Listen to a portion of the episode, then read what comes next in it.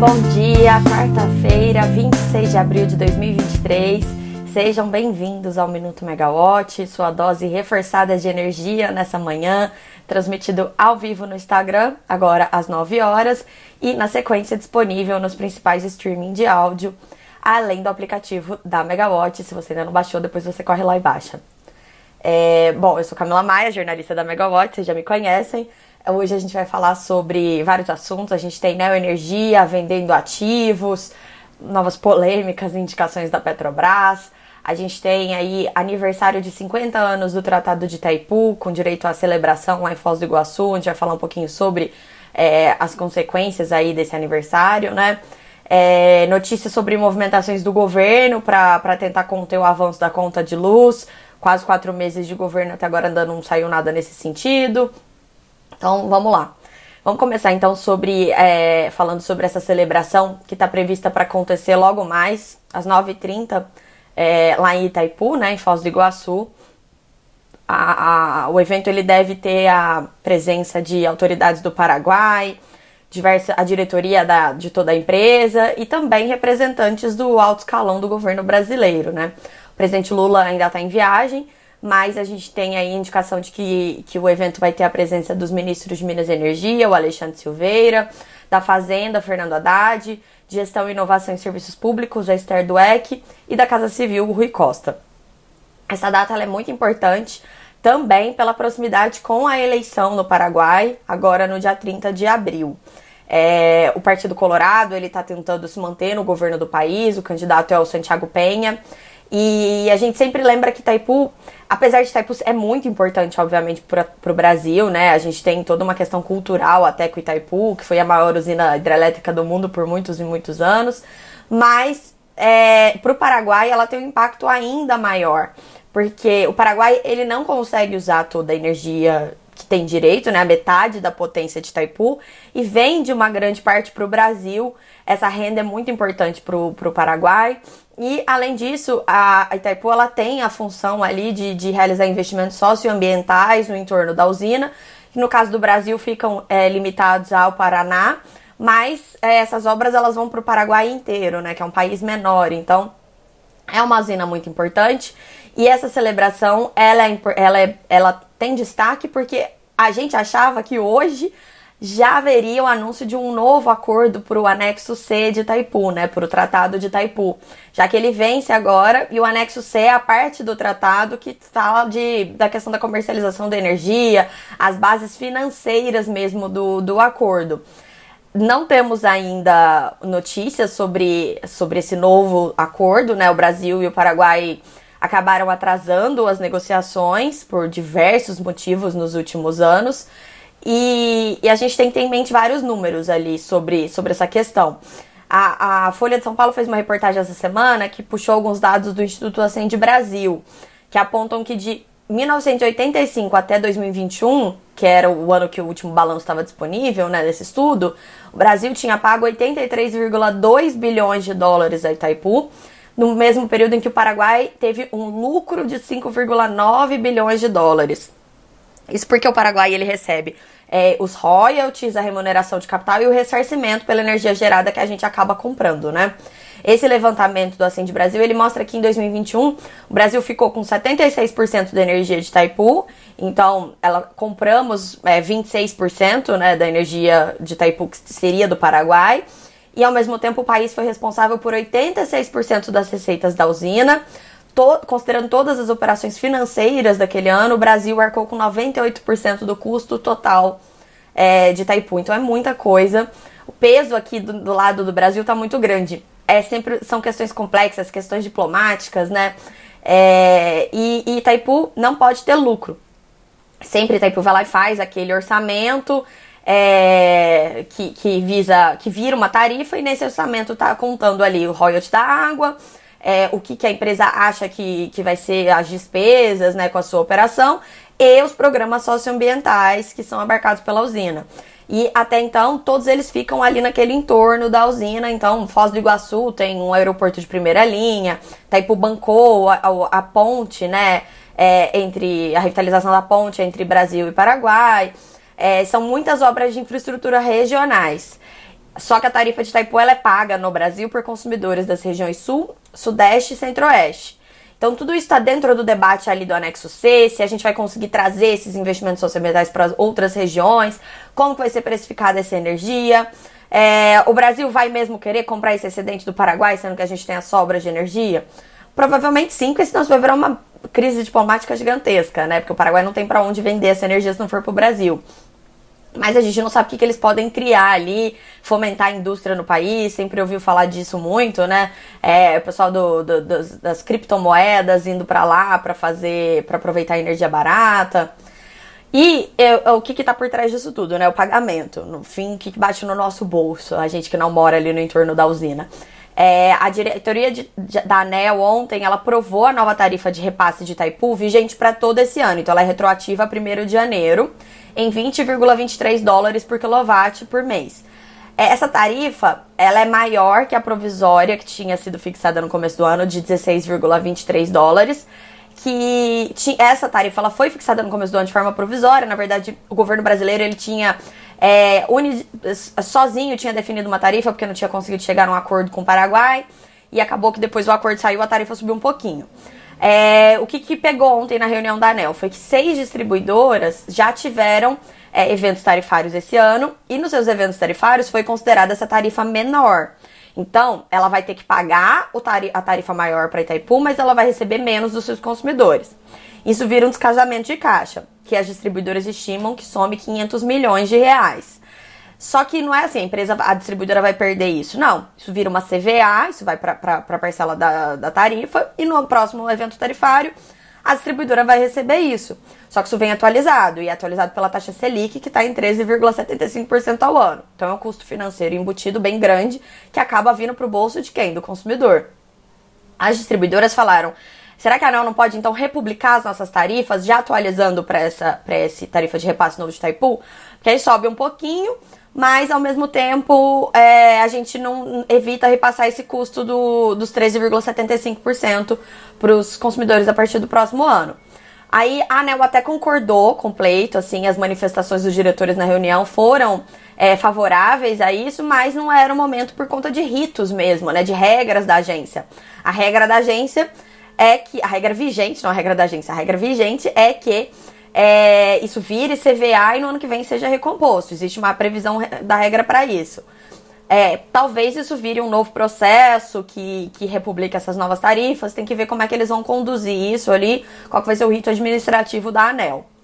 É, vamos falar então agora de Neoenergia. Neoenergia ontem ela reportou um balanço meio café com leite, sem grandes emoções, que o lucro ficou bem estável, na verdade, né, em 1,2 é, bilhão de reais, bastante coisa, mas estável na comparação com o primeiro trimestre do ano passado, apesar da receita da empresa ter crescido.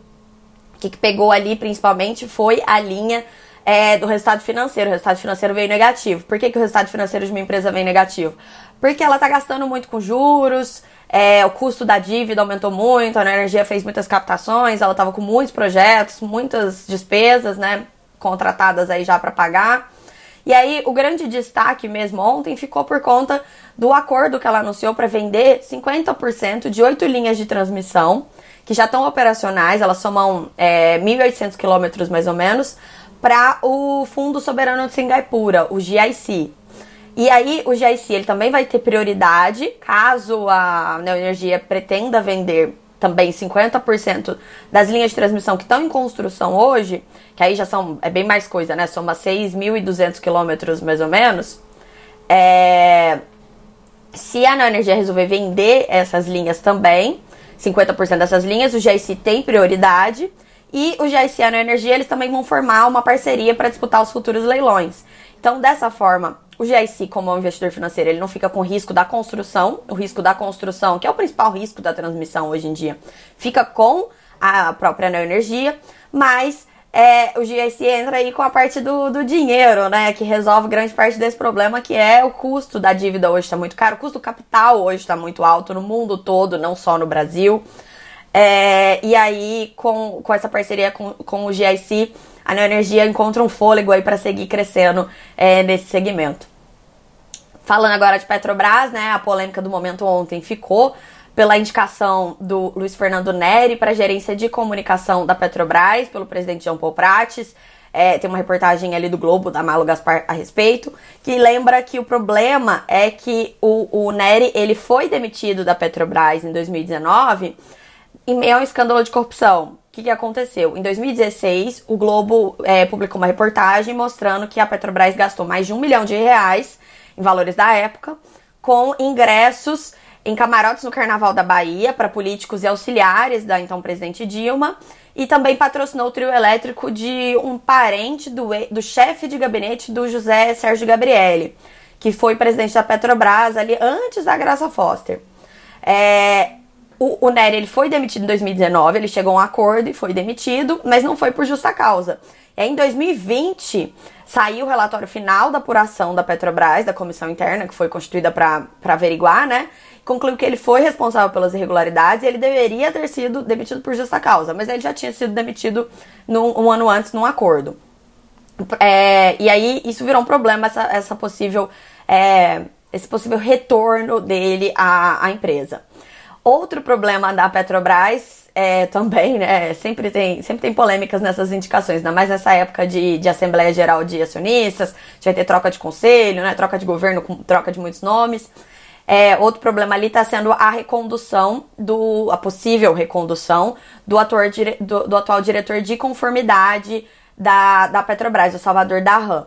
É, porque o processo de, caso ele seja reconduzido, está sendo visto como um atropelo das regras internas. Por quê? O mandato dele terminou agora. A, a gestão da Petrobras, a nova gestão da Petrobras, que assumiu agora, apresentou uma lista tríplice para o conselho é, debater quem que eles gostariam de, de contratar como novo diretor. E o conselho, o, o comitê interno que avalia os currículos da estatal, que é formado por conselheiros, conselheiros que estão hoje, ou seja, conselheiros que foram indicados pelo governo anterior, que ainda não teve a troca do conselho.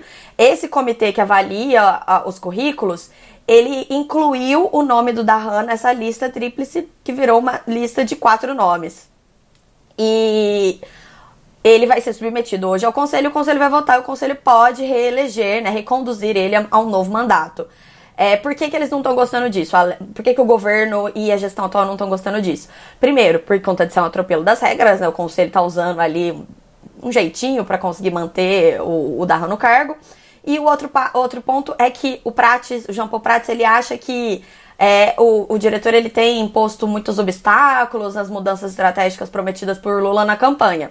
Lembrando que essa diretoria de conformidade da, da, da, da Petrobras, ela só foi criada depois da Lava Jato.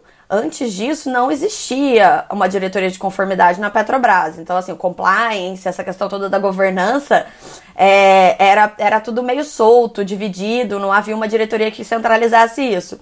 Foi necessário criar essa diretoria depois das denúncias da Lava Jato, quando a Petrobras quase foi arruinada e teve que se reerguer, né? Então, é uma posição muito importante. Saindo de Petrobras agora, falando sobre desdobramentos do setor, é... o presidente Lula agora volta de mais uma viagem internacional e as atenções estão voltadas para os possíveis anúncios do Ministério de Minas e Energia, já que naquela celebração dos 100 dias do governo, é, o MMA acabou não tendo nada para divulgar ali de novo, né? Eles falam muito sobre leilões de transmissão, mas leilões de transmissão acontecem todos os anos. Esses, esses 50 bilhões em transmissão que vão ser investidos aí não, não, não tem relação nenhuma com o novo governo. É, o que, que o pessoal está esperando agora, então, para anúncios da pasta? O principal pauta, obviamente, é a questão da renovação das concessões das distribuidoras. E o governo quer fazer essa renovação ou esse anúncio de uma forma que tenha algum tipo de, é, de peso positivo ali para o consumidor, algum tipo de, de pacote né, de investimentos, de eficiência energética. E aí a CNN ontem ela publicou uma reportagem é, contando que o que, vai, o que vai vir junto com a renovação da, das distribuidoras, das concessões das, distribu das distribuidoras, vai ser um mega programa de eficiência energética. E aí as distribuidoras, em troca, além da. Elas vão conseguir renovar suas concessões, que na verdade elas chamam de prorrogação por 30 anos, já que seria sem pagamento de, de outorga. E para isso elas vão precisar investir em, em, em, eficiência energética como troca de geladeiras antigas por equipamentos novos mais eficientes. Aí, para isso, elas devem usar os recursos do Programa de Pesquisa, Desenvolvimento e Eficiência. Agora, outra questão que tem circulado há muito tempo, que a reportagem cita também, seria a obrigação das distribuidoras instalarem é, gratuitamente painéis fotovoltaicos em residências de baixa renda. É, o problema é que não está claro aí se essas, esses painéis fotovoltaicos eles vão entrar na base de ativos regulatórios das distribuidoras ou não. Se eles entrarem nas bases de ativos, não vai ser exatamente de graça, porque a distribuidora ela é remunerada pela base de ativos regulatórios que ela tem. Se for de graça mesmo, sem entrar na base de ativos, aí a distribuidora perde duas vezes. Um, porque ela vai ter que gastar na, na aquisição desses painéis, né? É, dependendo de quanto for, de qual o potencial que for é muito grande. E dois, porque ela vai, ela vai abrir mão desse. Vai abrir mão desse consumo, não, mas vai ter um crescimento maior ainda da GD nas suas áreas de concessão. Isso vira sobrecontratação para as distribuidoras, o que é um grande problema. Sem falar no estímulo ao subsídio cruzado da GD, né? Então a gente tem que acompanhar. E é, outras ações esperadas aí pelo governo também tem, tá, tem circulado muito aí nos bastidores um decreto que mudaria as, as regras para autoprodução, tentando reduzir aí o que é o subsídio da autoprodução por equiparação. Então, é, vamos ficar de olho porque provavelmente vai ter novidades aí agora nesse, nesse próximo mês. É, rapidinho antes da gente fechar, hoje de manhã a VEG publicou os resultados do primeiro trimestre.